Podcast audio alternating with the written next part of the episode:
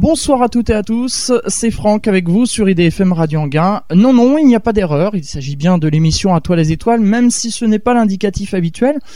En effet, en temps normal, il s'agit d'Equinox par 5 de Jean-Michel Jarre. Et ce soir, vous l'avez sûrement reconnu, il s'agit de 2001, l'Odyssée de l'espace. Un indicatif spécial pour une émission spéciale, puisque vous avez sûrement entendu la bande-annonce qui est diffusée sur notre antenne depuis plusieurs jours.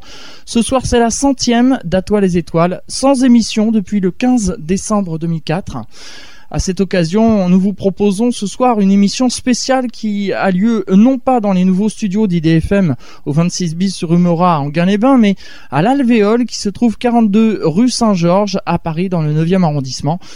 La marraine d'Atoile les Étoiles, Daniel Brio, astronome à l'Observatoire de Paris, et le parrain d'Atoile les Étoiles, Jean-François Pellerin, journaliste scientifique, se joignent à moi pour vous souhaiter la bienvenue à vous, les auditeurs, mais aussi au public présent ici ce soir à l'Alvéole pour cette centième émission en partenariat avec l'association Histoire d'Espace qui aura pour thème la conquête de l'espace au cinéma.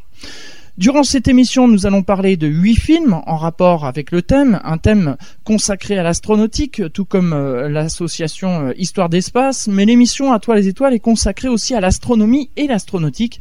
Et pour cette centième, nous ne pouvions pas oublier l'astronomie.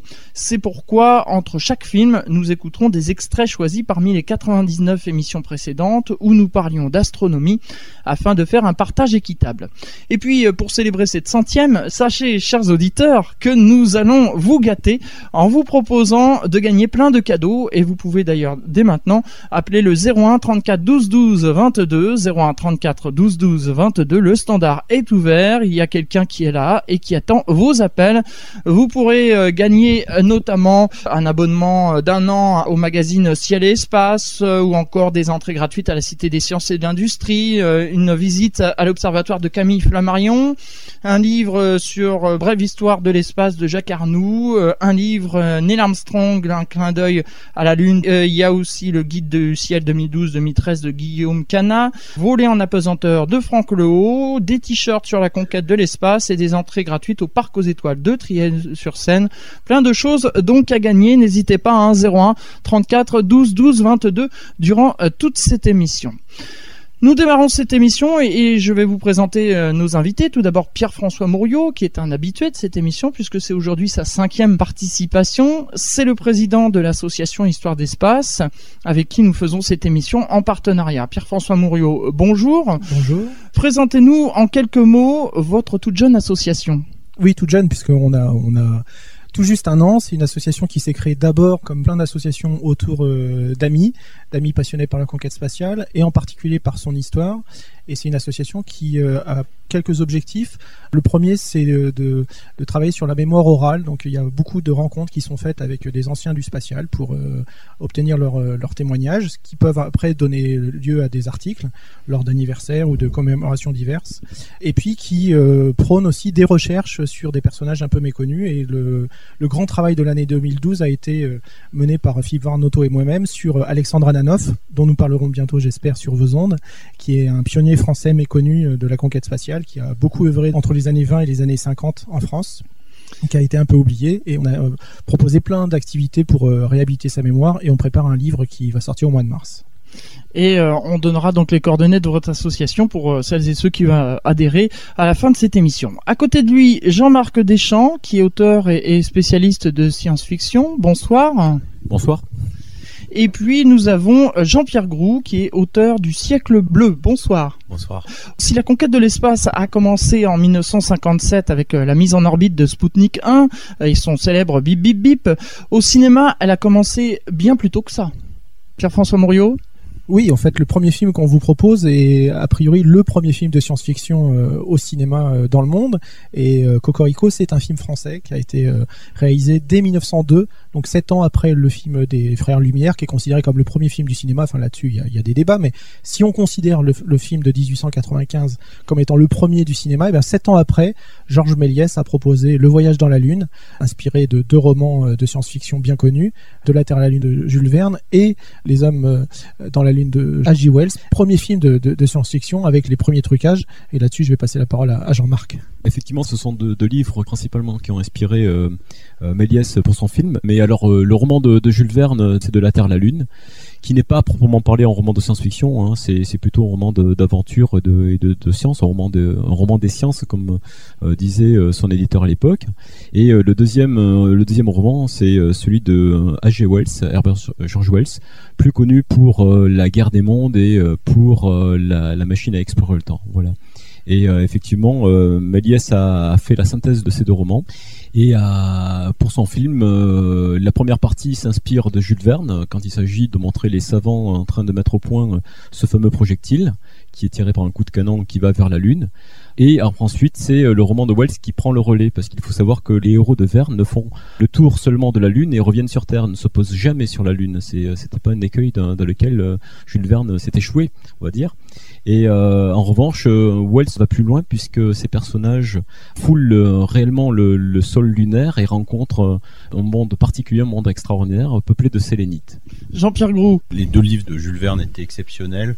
Il y avait une vision dans ces livres 100 ans avant Apollo qui est remarquable. Quand on les relit, on se dit c'est fou comment il a pu, avec les sciences de son temps, imaginer autant de choses.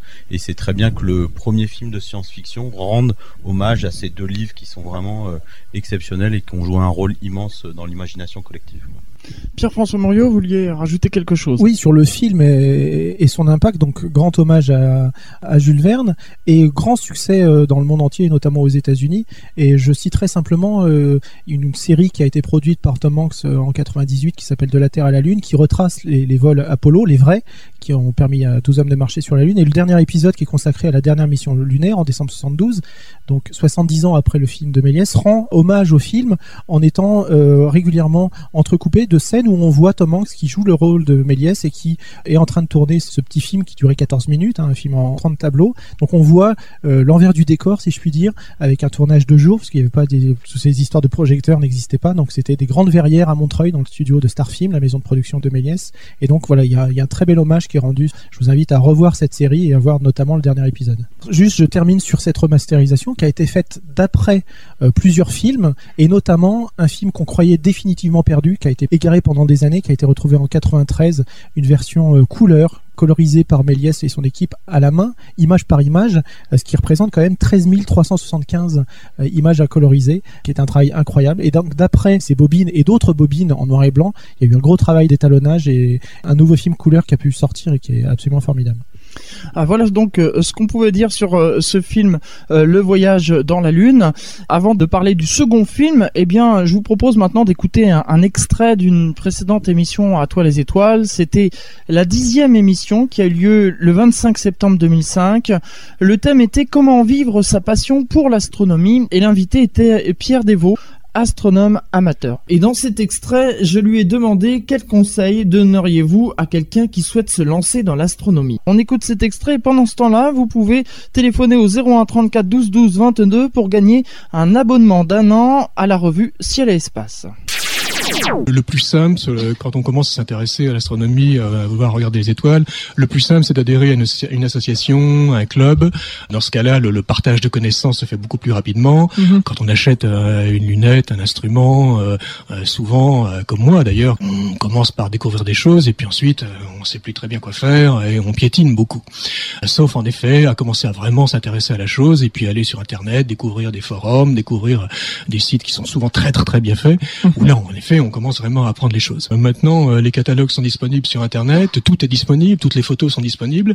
Euh, là aussi, quand j'étais enfant, adolescent, j'avais trouvé quelques livres d'astronomie, mais pas grand-chose. Et bon, il y avait quelques photos du télescope du Mont Palomar, mais pas plus. Alors que maintenant, on peut tout trouver, tout est disponible, et c'est ça qui est fantastique. Il y a des logiciels aussi qui permettent de, de positionner les objets. Et puis maintenant aussi, pour les télescopes qu'on achète dans le commerce, il y a des systèmes informatiques. Il suffit de, de tapoter sur un petit ordinateur euh, le nom de l'objet qu'on veut voir et le télescope avec un petit moteur se positionne euh, immédiatement. C'est ce qu'on appelle le go-to. Bon, euh, alors là aussi, il y a les gens qui aiment, il y a les gens qui aiment pas.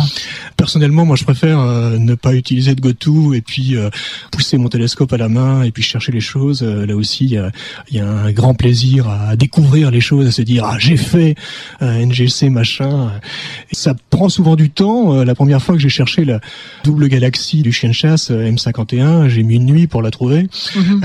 Maintenant, je la trouve en, deux minutes, même pas. Je sais où elle est. mais là aussi, c'est un plaisir, c'est-à-dire passer une nuit pour trouver quelque chose et finalement le trouver. Euh, bah, c'est comme si on l'avait découvert.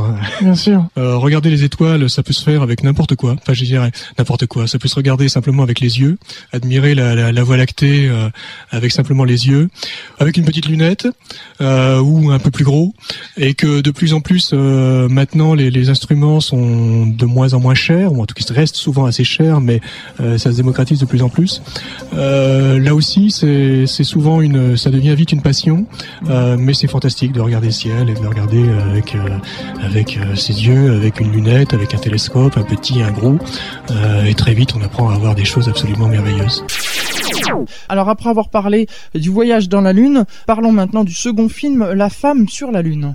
Oui, en fait, dans la sélection de huit films, on a retenu euh, deux films noirs et blancs qui euh, nous paraissent euh, incontournables, et le second qui est beaucoup plus évolué, il est sorti quand même 27 ans plus tard que le film de Méliès, c'est donc La femme sur la lune, produit par Fritz Lang. C'est son dernier film muet, et c'est un film très intéressant puisqu'il va raconter une histoire qui se passe dans l'espace avec une femme qui va monter dans une fusée, mais surtout c'est un film qui a disposé de pas mal de moyens et notamment de conseils de scientifiques, d'ingénieurs qui étaient euh, des militants bénévoles d'une association qui s'appelait la Société pour le voyage interplanétaire, qui se trouvait en Allemagne et qui a formé un certain nombre d'ingénieurs qui seront après utilisés par les nazis pour construire les sinistres fusées V2. Donc euh, il y a un vrai euh, travail, pour le coup, scientifique de recherche pour donner une vraie dimension sérieuse, une caution scientifique à ce film, qui donc est beaucoup plus important rien que par sa durée. Hein, et on n'est plus sur 14 minutes, là on est sur 156 minutes dans la version finale, sachant qu'il y a une version restaurée en 2000 qui a été proposée et qui, elle, dure 200 minutes. Jean-Marc Deschamps, vous vouliez donner des détails sur ce film Oui, ben, d'un point de vue, puisque nous étions avec Jules Verne et, son projectile euh, de la Terre à la Lune, en fait, le vaisseau qui permet euh, cette conquête lunaire, puisque là, pour le coup, les, personnages euh, mettent les pieds sur la Lune, Lorsqu'on voit, lorsqu'on regarde la fusée de, la femme euh, dans la Lune, c'est réellement le, une transposition du projectile de De la Terre à la Lune de Jules Verne. Mais quand même avec une, une énorme différence, c'est que d'un côté nous avions un projectile chez Jules Verne, là nous avons véritablement une fusée puisqu'elle est propulsée euh, par des, euh, donc je crois que c'est de la poudre, et il y a, vraiment une, une recherche technique et scientifique pour faire de ce véhicule-là qui est quand même encore assez archaïque, elle a la forme d'un projectile d'une balle de revolver, hein, mais qui est réellement muni de réacteurs. Voilà. Et euh, pour euh, la, petite anecdote euh, pour cet engin, c'est que cette fusée-là est peinte en, deux couleurs côté métallique oui je crois qu'il y a une portion qui est blanche sur la coiffe et de l'autre côté en fait la moitié est peinte en noir tout simplement c'était pour réguler la température intérieure voilà. Donc quand il fait trop chaud, euh, le, projectile se tourne à la face blanche euh, vers le soleil. Et euh, ben, quand il s'agit de réchauffer l'atmosphère hein, l'intérieur de, la capsule, le, projectile se, pivote sur lui-même et expose la face noire au soleil pour absorber un peu plus de chaleur. Voilà la, petite anecdote. C'est bien vu. Pierre-François Morio. Moi j'ai deux petites anecdotes. Alors concernant les scientifiques, donc il y avait notamment le professeur Hermann Aubert qui a été associé comme conseiller technique à, ce film et qui au moment de la sortie du film devait procéder à un vrai lancement de fusée. Malheureusement, il n'est pas arrivé euh, à préparer à temps euh, une fusée euh, capable de décoller, ce qui posait en plus des problèmes de sécurité publique. L'autre anecdote qui est assez connue dans l'histoire du cinéma, c'est le premier compte à rebours qui a été proposé par Fritz Lang lors de ce film. Ça n'existait pas à l'époque. À l'époque, on comptait normalement, mais Fritz Lang trouvait que c'était pas cinématographique, sachant qu'on est toujours sur un film muet parce qu'il imaginait que les gens dans le public ne savaient pas quand aurait lieu le décollage. Est-ce que c'est au bout de quand on arrive à 10, à 20, à 100 Donc finalement, euh, il a trouvé ça plus intéressant d'un point de vue dramatique de commencer à 10 et d'aller à rebours jusqu'à 0.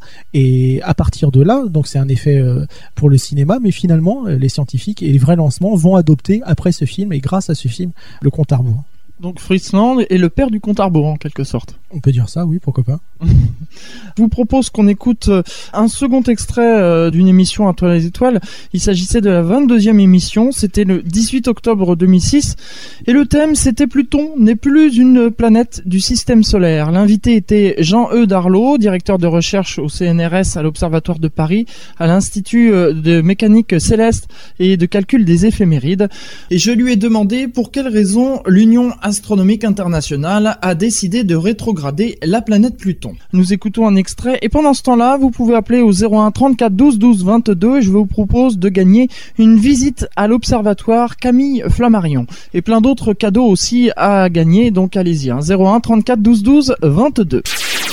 Alors je vais corriger ce que vous dites, parce que vous dites que Pluton n'est plus une planète du système solaire. Mhm. Pluton appartient toujours au système solaire, mais Pluton n'a plus le statut de planète. D'accord. Euh, alors pourquoi? Ça faisait longtemps qu'on disait quand même Pluton ne ressemble pas beaucoup aux autres planètes, mais enfin bon, on a dit que c'était une planète, c'est pas tellement gênant, on peut continuer. à- Mais il y a une question qui s'est posée, c'est qu'on a découvert au-delà de Pluton d'autres astres qui étaient plus gros que Pluton. Mhm. Alors, s'il existe des astres plus loin que Pluton et plus gros que Pluton, la question se pose, est-ce que ce sont aussi des planètes? Donc est-ce qu'il n'y a pas 9, mais 10, 11, 12 ou 13 planètes dans le système solaire Donc ça, ça a été la question qui se pose depuis 2003 d'ailleurs, c'est pas récent, euh, et il a bien fallu euh, trancher. Alors, euh, ces corps qui sont gros, on a remarqué qu'ils étaient quand même nombreux. Hein, il faut dire que petit à petit, les télescopes sont de plus en plus puissants, donc on découvre de plus en plus de corps au-delà de Pluton, dont certains sont plus gros que Pluton. Alors, il y avait le choix, soit on disait bah, c'est aussi des planètes, soit on cherchait une définition de planète, quelque chose comme quoi les planètes auraient en commun. Et en fait, on n'est pas allé vers cette définition euh, directement. La première chose qu'on a fait, c'est qu'on a dit, bah, après tout, les planètes, est-ce que ce ne serait pas ce qui est bien rond, bien gros et bien rond? Et dans ces conditions, c'était la première proposition qui a été faite à l'Union astronomique internationale, on aurait eu 12 planètes, puisqu'il y avait donc Pluton, Charon, euh, Cérès et un gros objet qui s'appelle Eris et qui est au-delà de Pluton, en plus des, planètes classiques. Eh bien, cette définition n'a pas été acceptée par les astronomes parce qu'on considère qu'une planète, ça doit être quelque chose qui est achevé au niveau de sa dynamique, de son mouvement dans le système solaire. Et donc c'est pour ça que Pluton s'est retrouvé exclu parce que Pluton ne tourne pas rond autour du Soleil. C'est surtout la, raison qui l'a exclu. D'abord, elle est toute petite, elle ne ressemble pas aux autres planètes et elle ne tourne pas rond puisque de temps en temps, elle est même plus proche du Soleil que Neptune et elle recoupe la trajectoire de Neptune et de temps en temps, elle est très loin. Alors, euh, nous passons maintenant au troisième film. Il s'agit de Destination Lune et on va écouter un court extrait, euh, Pierre-François Mouriot. Oui, alors euh, ce qui est rigolo dans ce film, c'est que on va parler d'action et réaction, de notions scientifiques un peu compliquées. Et pour euh, éduquer son public, euh, le réalisateur euh, Erwin Pichel va utiliser un petit dessin animé avec un personnage euh, que vous allez reconnaître. Gentlemen, may I have your attention, please? You'll all be seated. I'd like to show you a motion picture we had prepared for this meeting. We have one of Hollywood's best known actors to play for you. All right, Sam.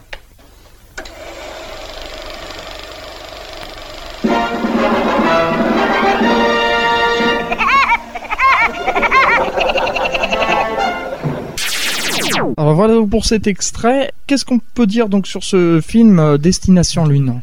Destination Lune, on est en 1952, donc là ça y est, on est passé, euh, c'est le film parlant, c'est la Technicolor, euh, c'est le grand spectacle, c'est les grands moyens. À l'époque, c'était un budget de 5 millions de dollars avec euh, vraiment des gros effets spéciaux, Jean-Marc nous en parlera. C'est un film assez incontournable également et qui notamment a certainement inspiré Hergé pour ses aventures de Tintin sur la Lune. Le film est sorti au mois de juin aux États-Unis 1952, un petit peu plus tard en Europe, en 1950 pardon, au moment où euh, quelques mois après le, début des, aventures de Tintin sur la Lune, Tintin euh, va devenir l'épisode Objectif Lune, apparaître en épisode à partir du mois de mars 1950. Et donc quand un film sort au mois d'octobre euh, 1950 en Belgique, Hergé va courir le voir et euh, sûrement être inspiré pour euh, le développement de ses aventures, la suite, puisque le premier pas aura lieu que euh, en 1951-1952, l'aventure se terminant euh, en épisode toujours en 1953. Je reviens sur euh, Woody Woodpecker puisque euh, le réalisateur à l'époque avait choisi cette option-là qui était l'option euh, ludique de s'adresser à un public qui n'était pas du tout euh, féru de technologie spatiale et d'expliquer comment fonctionne une fusée, comment par le biais d'un dessin animé va se faire cette conquête de la Lune, l'utilisation de la fusée, comment elle va se retourner pour atterrir, etc., etc. Je fais le rapprochement avec Jurassic Park puisque Spielberg avait choisi la voix du dessin animé avec M- Mister ADN, Monsieur ADN, présentant euh, justement euh, les manipulations génétiques euh, étant à l'origine des dinosaures du fameux parc animalier. Voilà. C'est vrai. Concernant euh, Destination Moon, euh, donc le titre original qui était sorti aux États-Unis en 1950, ce film a bénéficié d'un énorme support euh, technique et scientifique puisque Herman Obert, on l'a cité tout à l'heure avec La femme de la lune, avait également été conseiller scientifique du film. Il se trouve que les ingénieurs allemands, une partie des ingénieurs allemands, après la Deuxième Guerre mondiale, ont rejoint les États-Unis et ont commencé à aider ce qui allait devenir la NASA, en travaillant sur des fusées, donc ont aussi servi euh, de conseillers techniques euh, régulièrement. Et euh, pour rester euh, dans les Allemands, une autre anecdote, c'est que ce film, Destination Lune, au départ avait été envisagé par Fritz Lang. Il avait eu le projet de tourner lui-même ce film, Fritz Lang, qui donc euh, euh, s'était installé depuis quelque temps aux États-Unis. Effectivement, et euh, nous sommes en 1950. Hein, euh, bien entendu, il y, a- il y a certaines choses euh, d'un point de vue scientifique qui sont un peu euh, maintenant dépassées. Mais c'était quand même Destination Moon, le premier film à décrire une conquête de la Lune de façon crédible et scientifiquement et techniquement possible. Voilà. Voilà. Donc alors, on a affaire non pas à une fusée multi-étage comme l'a été la fusée Saturn V qui a emmené les fameux astronautes, en particulier Armstrong, Aldrin et Collins, les premiers euh, sur la Lune, mais bien à une fusée de type Flash Gordon puisque c'était un- une fusée monobloc, mais quand même mue par une énergie que euh, jusqu'à présent on n'a pas utilisée, qui est une énergie nucléaire. Euh, Je vous propose euh, maintenant euh, d'écouter non pas une- un extrait d'une émission à toi les étoiles, mais plutôt euh, une pause musicale. Et euh, les pauses musicales ont été choisies justement par Pierre-François Mouriot. Et on a choisi donc euh, d'écouter le titre R. La bande originale de la nouvelle euh, mouture de, du film de Méliès, euh, Le voyage dans la Lune. Voilà, et pendant ce temps-là, eh bien, vous pouvez appeler au 01 34 12 12 22 pour gagner un exemplaire de Quartier Libre de Laurent Lavedère. C'est un, livre avec des images de la Lune, mais qui est pas mal du tout, parce que par exemple, il a un cerceau et il met euh, la Lune dans le cerceau. On dirait qu'il attrape le quartier lunaire avec le cerceau. Donc voilà, c'est ce livre que je vous propose au 01 34 12 12 22. IDFM 98 FM.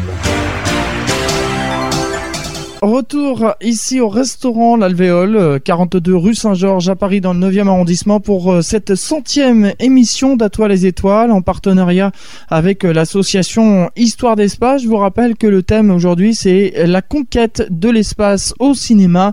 Nos invités euh, Jean-Marc Deschamps, auteur et spécialiste de science-fiction, Jean-Pierre Groux qui est auteur du siècle bleu et puis euh, Pierre-François Mouriot qui est président de l'association Histoire d'Espace avec euh, qui nous organisons cette émission. Alors nous continuons euh, donc euh, parmi les sélections de films et nous en sommes maintenant au quatrième film, 2001, l'Odyssée de l'espace. Alors là, il y a quelque chose de nouveau, c'est que là, la conquête de l'espace a vraiment commencé en réel, puisque c'était en 1957 avec euh, Sputnik 1. Oui, et le film sort 13 ans plus tard, en 1968.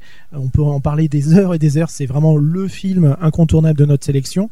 Je dirais simplement que, en tout cas, Kubrick s'est donné les moyens, puisqu'il s'est associé à Arthur Clarke, qui avait écrit la nouvelle dont le film est inspiré, euh, La Sentinelle, euh, il y a très longtemps. hein. Elle date de 1947, elle a été publiée en 1951. Donc c'est un vieux projet avec beaucoup d'argent. hein. Le budget euh, est colossal, 11 millions de dollars. C'est à comparer avec un James Bond qui va sortir en 69 au service secret de Sa Majesté, qui lui avait eu un budget de 7 millions de dollars. Donc vous voyez, on est dans les gros budgets. et c'est un film qui est remarquable et qui va être remarqué puisqu'il va remporter un Oscar. Enfin, c'est quand même l'Oscar des meilleurs effets spéciaux. Alors on va écouter un court extrait de ce film justement avec euh, une conversation avec le fameux euh, ordinateur euh, HAL. Carl, est-ce que tu me reçois? Affirmatif, Dave. Je vous reçois 5 sur 5. Je te prie d'ouvrir la porte extérieure A. Je regrette, Dave. Cela m'est malheureusement impossible. Qu'est-ce qui ne marche pas? Je crois que vous savez aussi bien que moi ce qui ne marche pas. Qu'est-ce que tu entends par là, Carl? Cette mission est trop importante pour moi. Je ne puis tolérer que vous la mettiez en péril. Je ne sais pas du tout ce que tu veux dire, Carl. Je sais que Frank et vous aviez l'intention de me déconnecter. Je regrette, mais je ne puis absolument pas courir ce risque. Mais qu'est-ce qui a pu te donner cette idée-là? Dave, en dépit des précautions minutieuses que vous preniez dans la sphère pour m'empêcher de vous entendre. J'ai pu observer le mouvement de vos lèvres.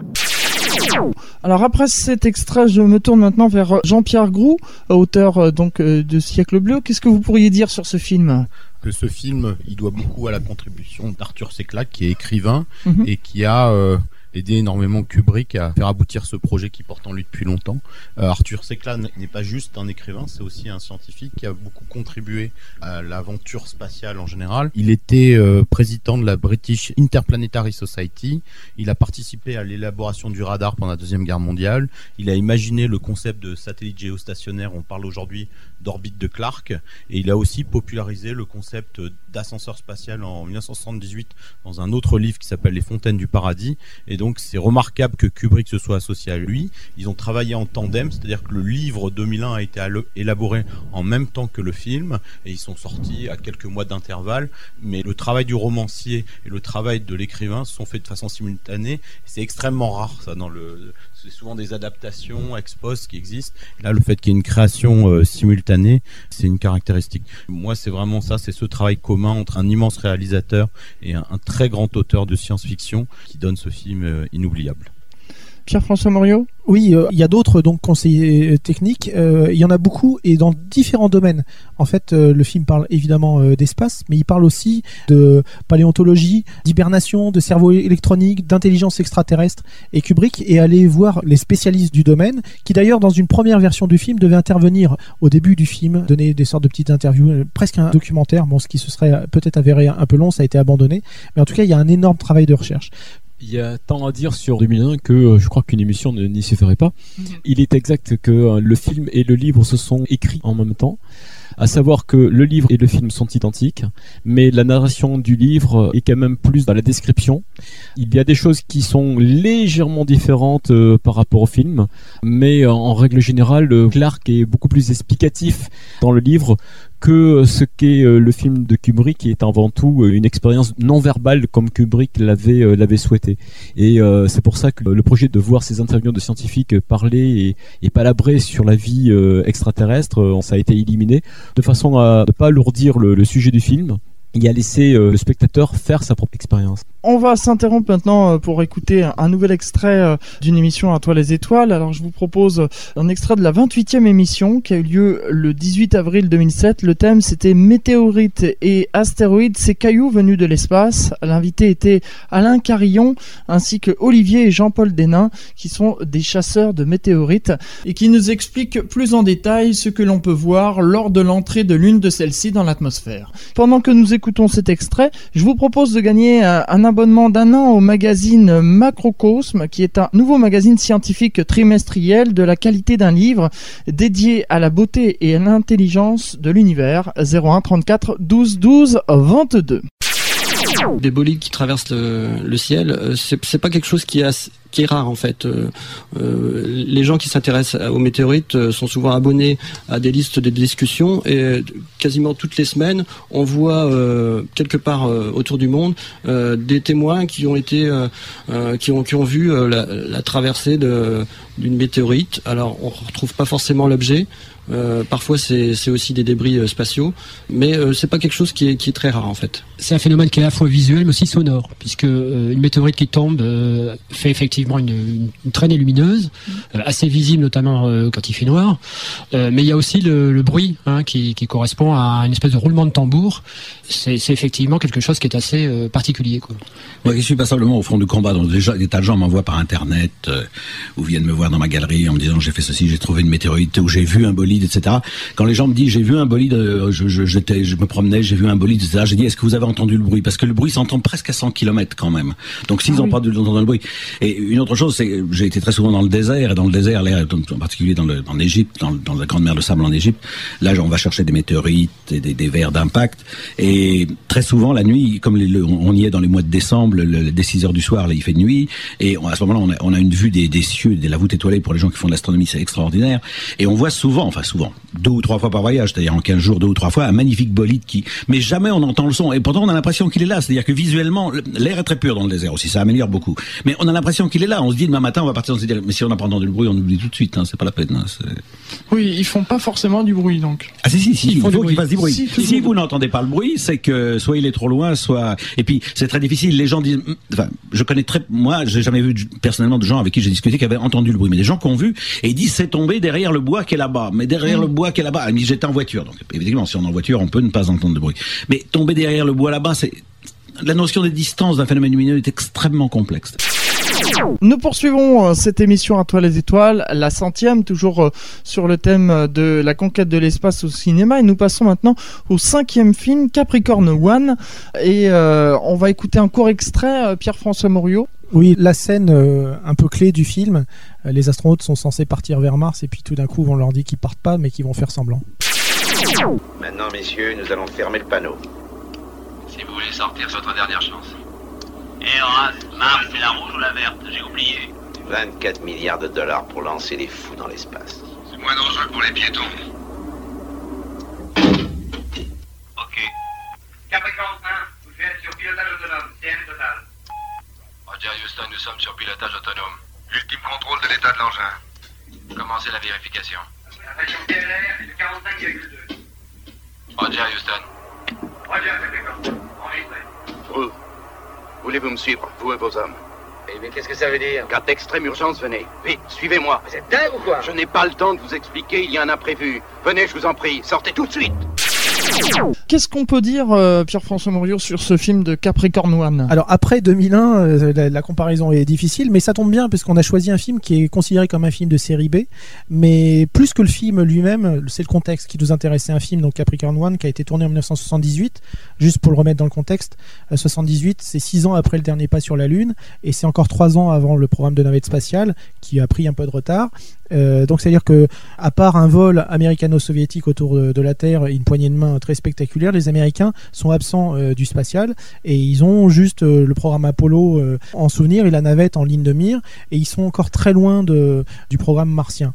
Mais il y a euh, une théorie du complot qui est en train euh, de naître et il y a un certain nombre de personnes ou de groupuscules qui remettent un peu en doute euh, la véracité des vols Apollo, des premiers pas sur la Lune, puisque effectivement, si on regarde bien, c'est un recul, la navette spatiale. Elle devait permettre la conquête de l'orbite terrestre permanente avec des allers-retours hebdomadaires, mais on n'est plus sur la Lune et on n'est pas dans l'élan d'aller vers Mars. Donc là, c'est un film qui va présenter une mission qui est censée partir vers Mars, et puis en fait un complot. Les Américains n'en sont pas capables et ils vont faire semblant d'aller sur Mars pour pas prendre le risque de courir euh, à un échec. C'est plutôt un thriller politique et là-dessus c'est très intéressant à mettre en relation avec la, la théorie du complot, et ce qu'on appelle le moon hoax, les gens qui contestent le, le fait qu'on ait vraiment marché sur la Lune. Jean-Pierre Gros Ce Moonhawks, euh, il continue aujourd'hui. hein, euh, en 2013, euh, il y a beaucoup de gens qui sont persuadés que les Américains ne sont pas allés. Alors souvent ceux qui sont persuadés de ça, euh, ils n'ont pas beaucoup analysé euh, les faits. Ils se contentent de bruits de couloir sur Internet qui d'ailleurs sont tous démontés euh, scientifiquement. Il y a les contre-preuves de tous les Moonhawks possibles.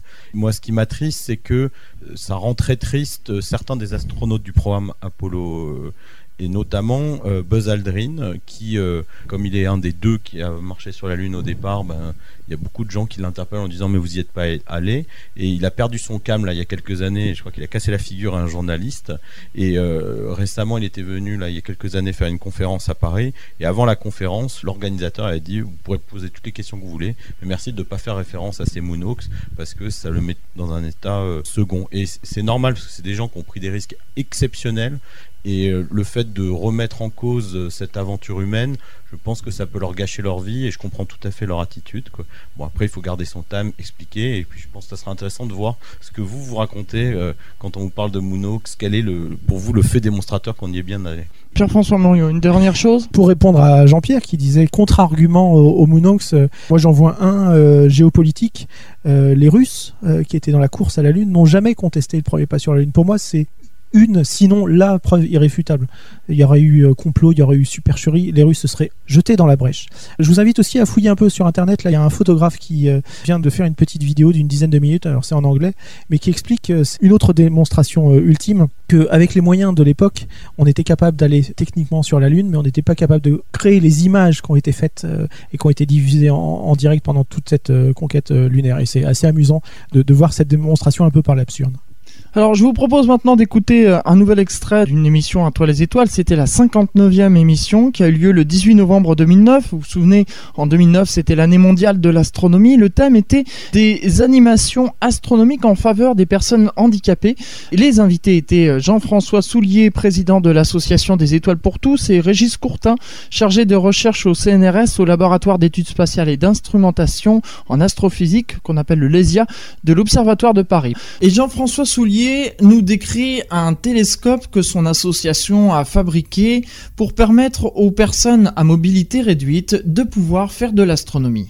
Pendant que nous écoutons cet extrait, eh bien vous pouvez euh, continuer à appeler hein, durant toute l'émission au 01 34 12 12 22 et notamment pour gagner une visite de l'Observatoire de Paris. C'est offert par euh, l'Observatoire de Paris.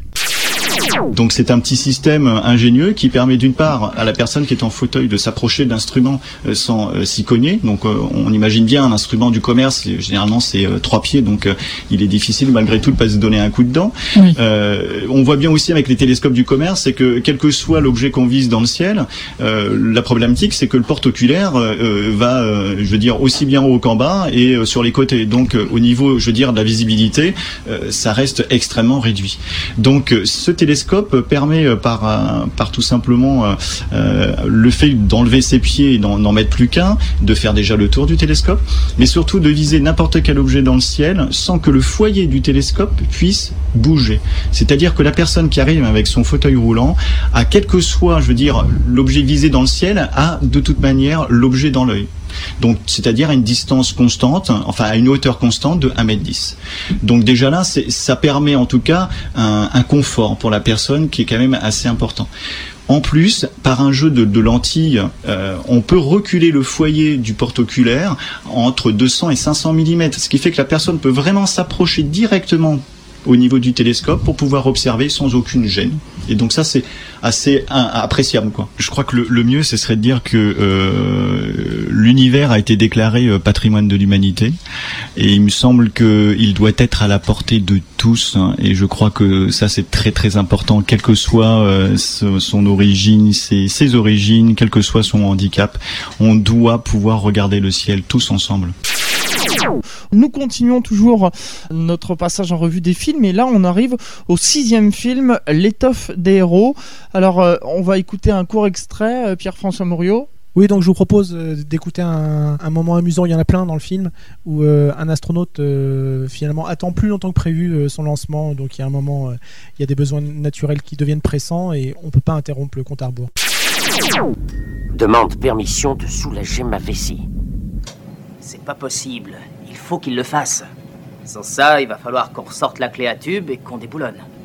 Qu'il fasse dans la combinaison. Procès, permission accordée. Tu peux mouiller tes couches quand tu voudras, fiston.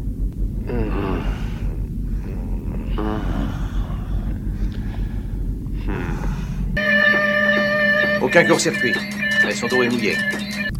Mes enfants, je mouille la chemise, si j'ose dire. Nous continuons donc avec ce film L'étoffe des héros. Alors qu'est-ce qu'on peut dire sur ce film? L'étoffe des héros, donc déjà c'est un grand film. On arrive presque dans le western, même si le film reste extrêmement sérieux. Là, c'est tourné à l'américaine avec les grands moyens. Mm. On n'est plus dans l'onirique de Kubrick euh, ou le politique de Yams.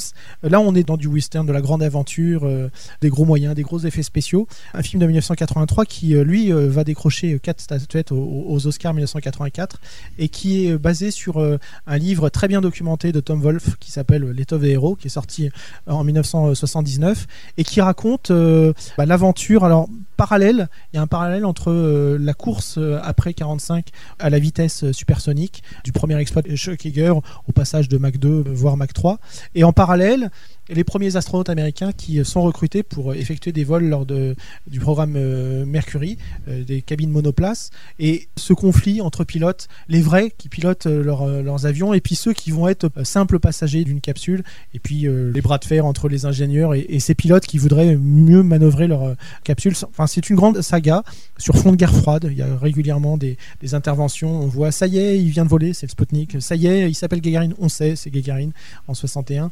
C'est un film qui est euh, extrêmement bien fait, qui est drôle. C'est du grand cinéma, du grand 7e art, et c'est bourré d'informations. Euh, Jean-Pierre Pour moi aussi, c'est vraiment un très grand film. Et si on veut, par exemple, faire connaître à des jeunes ou leur transmettre qu'est-ce qu'a été cette aventure de la conquête spatiale, c'est un très bon film. Que 2001 n'est pas d'ailleurs, parce que c'est un film qui est très complexe à comprendre et euh, c'est un beau film sur l'espace, mais c'est pas un film sur la conquête spatiale. Ça, c'est vraiment le film par excellence sur la conquête spatiale. Et il y a des tas de choses drôles sur ce film, et notamment le nom des acteurs, puisque les noms de certains des acteurs euh, rappellent des vrais noms de personnages. Donc, euh, vous avez Sam Shepard qui joue Chuck Yeager, donc celui qui a passé le mur du son. Vous avez Scott Glenn qui joue Alan Shepard et Ed Harris qui joue John Glenn. Donc il y a un espèce de jeu là-dessus. Je sais pas du tout si c'était fortuit ou, mais c'est assez marrant puisque c'est les trois têtes d'affiches qui ont en fait des jeux de mots avec des noms d'astronautes qui ont déjà existé. Ce qui est absolument saisissant, c'est de prendre euh, les photos euh, des sets de Mercury de l'époque et euh, le casting de 1983. C'est quasiment des sosies. Ils ont réussi à faire un casting avec des acteurs qui sont extrêmement bons. Sam Shepard, c'est un immense acteur de théâtre et, de cinéma. Et la ressemblance entre John Glenn et Ed Harris est tout simplement stupéfiante. Au niveau effets spéciaux, non, c'est pas la, la, grosse production cinématographique comme on aurait pu, on pourrait le penser. Toutes les scènes qu'on voit et qui montrent euh, les avions en train de passer le mur du son, les nuages, euh, quand ça tremble, etc., etc., tout a été réalisé en direct. Il n'y a aucun trucage par euh, caméra interposée avec ordinateur interposé. C'est-à-dire que c'était des gros plans des gars euh, qui tenaient à bout de bras une maquette, qui étaient montés sur une perche, etc., etc. Tout ça a été fait réellement en direct, un petit peu à la Méliès. Une dernière anecdote, Chuck Yeager, qui est l'homme qui a passé le mur du son en 1947, apparaît dans le film, dans le bar où viennent les pilotes, et c'est lui qui sert les boissons euh, aux pilotes. Voilà, c'est un petit clin d'œil, comme il y a souvent dans ce genre de film, quand il y a des astronautes ou des pilotes qui sont conseillés, souvent on les fait apparaître, on en parlera tout à l'heure avec Apollo 13. Alors on va s'interrompre pour une seconde pause musicale qui a été euh, choisie par Pierre-François Morio. Alors pour cette seconde pause musicale, qu'est-ce que nous écoutons? Eh ben une musique des années 60 qui correspond euh, à l'étoffe des héros, euh, un peu de rock'n'roll. Et juste avant d'écouter cette euh, pause musicale, je vous invite à, téléphoner au 01 34 12 12 22, toujours pour euh, gagner des cadeaux. Et là, je vous propose un cycle de cours en ligne. C'est offert par euh, l'Association française d'astronomie. Vous avez le choix entre des cours théoriques ou techniques, des cours photographiques ou encore de l'astro junior ou des webconférences, des conférences donc qu'on peut voir par internet. 01 34 12 12 22. Nous sommes de retour euh, ici au restaurant L'Alvéole euh, qui se trouve 42 rue Saint-Georges à Paris dans le 9e arrondissement pour cette centième émission d'Atoile les étoiles en partenariat avec euh, l'association Histoire d'espace. Je vous rappelle que le thème est la conquête de l'espace au cinéma et que nos invités sont Pierre-François Mouriot, président de l'association Histoire d'espace, Jean-Marc Deschamps qui est auteur et spécialiste de science-fiction et Jean-Pierre Groux qui est auteur du siècle bleu. Nous continuons donc notre sélection de films mais nous arrivons au septième film, Apollo 13.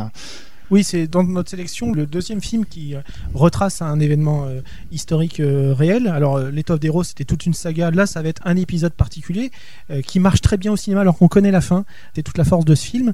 je ferai juste la remarque qu'en fait, dans toute notre sélection, il y a peu de films qui se basent sur les réalités. En fait, le cinéma part très vite dans le fantastique. Peut-être que la conquête spatiale aujourd'hui n'est pas encore assez développée. Peut-être que je parlais de ce recul par rapport à la Lune. Aujourd'hui, on est juste autour de la Terre et le cinéma a besoin d'aller plus loin pour voyager, pour faire rêver, a besoin d'aller plus vite. Un homme qui va sur la Lune, c'est 4 jours de voyage. Un homme qui va sur Mars, ça sera 18 mois euh, de voyage. Bon, bah, le cinéma, c'est la vitesse lumière, c'est euh, le son, on parlait aussi pour 2001, euh, c'est du bruit. Donc, malheureusement, le cinéma, systématiquement, s'éloigne de la réalité. Il y a peu de films à notre sélection, c'est que 8 films avec beaucoup de, choses plausibles et des, des films qui parlent d'événements réels qui se sont passés, il y en a que deux.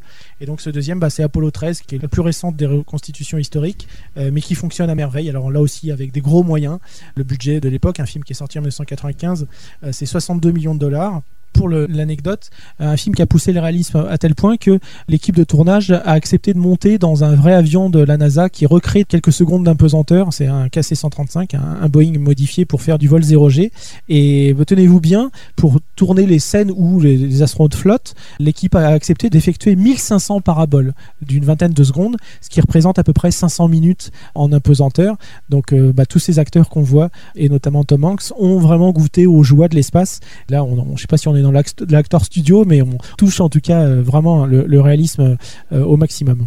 Alors on va écouter un court extrait justement, bah, la phrase non moins célèbre, Houston, on a un problème. Et maintenant si vous pouviez euh, brasser vos réservoirs d'oxygène. Bon, j'y vais.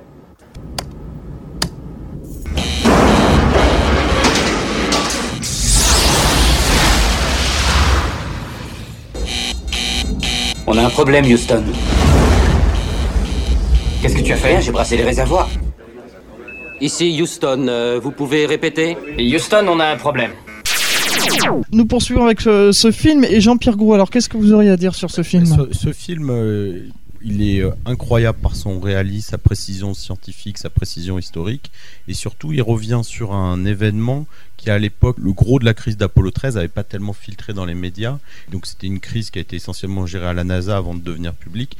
Et là, n'importe qui qui s'intéresse pas au spatial se rend bien compte à quel point c'est précaire, à quel point un rien peut remettre en cause la vie de ces gens-là, et euh, à quel point aussi l'inventivité des astronautes ou des équipes au sol et la connivence, le lien qui lie tous ces gens entre eux, parce que les astronautes sont très proches des équipes au sol, arrivent à trouver des solutions incroyables. Donc c'est un film incroyable sur un thème qui pourrait être assez euh, austère au départ et le, traitement par Ron Howard en fait un film là aussi à montrer à tous les jeunes qui s'intéressent ou qu'on souhaiterait intéresser au spatial de la part de l'équipage euh, lui-même d'Apollo 13, il n'y a qu'une seule critique qui a été formulée, c'est euh, les quelques tensions qu'on voit à un moment au sein de l'équipage. Euh, il y a une engueulade, clairement, et les astronautes concernés contestent cette version. Et Ron Howard lui-même avoue, il dit, bon, j'ai un peu théâtralisé, exagéré certains, parce que sinon mon film aurait été peut-être un peu plat. Donc c'est la seule critique que fait l'équipage, c'est quand même assez incroyable. Alors notre petit clin d'œil à l'astronomie maintenant avec un, extrait de la 64e émission qui a eu lieu le 21 avril 2010. Le thème était faire de l'astronomie en plein jour, c'est possible, et oui, avec euh, Guy Hartznez, qui est chargé de recherche à l'Institut d'astrophysique spatiale, et Patrick Pelletier, qui est formateur professionnel en optique instrumentale auprès des grandes enseignes des réseaux opticiens. J'ai demandé à Patrick Pelletier que peut-on observer de jour et juste avant d'écouter cet extrait, eh bien, euh, je vous rappelle que vous pouvez gagner des cadeaux hein, tout au long de cette émission. 01 34 12 12 22 et je vous propose notamment de gagner un exemplaire euh, du livre du parrain d'Atoile les étoiles Jean-François Pellerin, Aventure dans l'espace, 20 récits authentiques. On a le soleil quand même, et c'est vrai que c'est vraiment l'astre de jour, l'astre que l'on peut observer, bien entendu, avec beaucoup de précautions. Qu'est-ce qu'on peut voir quand on observe le soleil? Le plus facile, euh, ce sont ce qu'on appelle les taches solaires. Puis il y a autre chose à voir, notamment donc euh, à l'aurore ou au crépuscule, où l'on peut avoir des, des, rassemblements de planètes ou des, des rapprochements, par exemple, entre la Lune et la planète Vénus. On peut voir des planètes en plein jour. Oui, bien sûr. Enfin, bien sûr, ce n'est pas toujours facile. Oui. Le plus facile, c'est de repérer la Lune. Euh, pour les autres planètes, c'est un petit peu plus difficile. Il faut bien savoir en quelle direction chercher. Et la planète après la plus facile, après la Lune, c'est certainement Vénus. En dehors de, de Vénus, quelle planète peut-on voir aussi à la Lune? Mercure. Et il y a que celle-là, il y a Mercure, Vénus, Saturne, euh, tout ça non? Peut-être Jupiter, euh, qui est un, un très bon éclat. Mercure assez difficile parce que Mercure donc est, est, souvent proche du Soleil, enfin il est toujours proche du Soleil, je dirais. Mais bon, on peut le voir dans certaines conditions quand même. Nous poursuivons cette émission, euh, la centième euh, émission à toi les étoiles. Je vous propose encore une fois d'appeler euh, au standard hein, durant toute l'émission. Vous pouvez continuer 01 34 12 12 22 et je vous propose de gagner le guide du ciel 2012-2013 de Guillaume Cana. Et nous arrivons au dernier film que nous avons sélectionné, c'est Space Cowboy. Oui, Space Cowboys de Clint Eastwood. On disait tout à l'heure que l'étoffe des héros c'était un peu un, un grand western moderne. Bon, Space Cowboys, là c'est plutôt un film sur le conflit de génération qui prend prétexte euh, la, la, conquête spatiale. Alors c'est pas un grand film, ni historique, ni cinématographique, ni lié à la conquête spatiale, mais on l'a retenu bah, peut-être aussi pour coller à l'actualité et, à 2013. Euh, il date quand même de 2000. En fait, on peut se rendre compte que depuis Ron Howard 1995 et Apollo 13, il y a peu de films qui, sont restés euh, autour de l'orbite terrestre sans devenir délirants, hein, puisque sinon il y a Armageddon, il y a plein de films. Là, on n'est plus dans de l'astronautique, hein, on est vraiment dans de la science-fiction, dans du fantastique, voire du délire. Eastwood, ce qui est intéressant, c'est qu'il y a un côté un peu documentaire en plus de la farce des anciens astronautes qu'on vient chercher à la rescousse pour réparer un vieux satellite que seuls les vieux de la vieille sont capables de manipuler. Donc ce conflit de génération entre les vieux vétérans qui reprennent du service et les jeunes bleus. Et puis il y a toutes ces scènes aussi qui sont un peu documentaires, je disais, qui ont été tournées euh, à la NASA, au, centre d'entraînement euh, Johnson de, Houston, au, au Texas. C'est un film qui, euh, pour ça, en tout cas dans la première partie, a un intérêt documentaire, on va dire euh, informatif et, qui est plutôt drôle. Après la deuxième partie, bon là, ça commence à délirer une fois qu'on on a capturé le, satellite russe. Bon, ça devient un petit peu plus délirant. Alors parlons de la fin qui nous permettra de conclure cette émission quand euh, un astronaute se sacrifie et se retrouve tout seul sur la Lune avec euh, son scaphandre en écoutant euh, Fly Me to the Moon.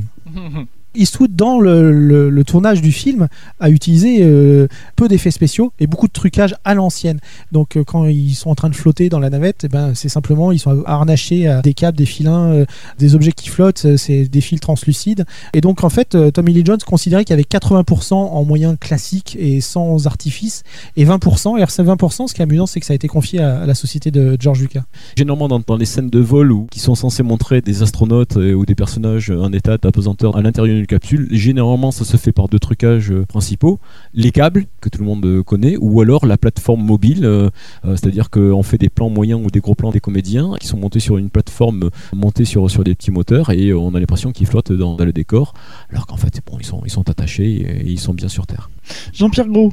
Oui, alors moi j'ai- beaucoup aimé ce film et notamment pour le, le- la thématique du. C'est pas vraiment un conflit générationnel, mais plus d'une entraide intergénérationnelle. Et les papis de l'espace ont toujours joué un grand rôle. Et euh, quand euh, c'était Bush qui avait lancé le programme Constellation, euh, ils avaient rappelé énormément d'anciens ingénieurs. Alors pas des anciens astronautes, parce qu'effectivement c'est très peu probable de ramener des gens qui ont 70-80 ans euh, sur des missions, parce qu'il faut être dans une grande forme physique. Mais les anciens ingénieurs sont très importants, et même des sociétés euh, modernes privées comme SpaceX aujourd'hui, ils sont conseillés par des tas d'anciens du programme Apollo, et on les voit partout dans toutes les nouvelles firmes américaines du spatial privé. Il y a des tas d'anciens du programme Apollo, et ça je trouve ça très sympathique, et c'est des gens qui ont envie d'apporter leur savoir-faire, et c'est un savoir-faire qui en grande partie a disparu.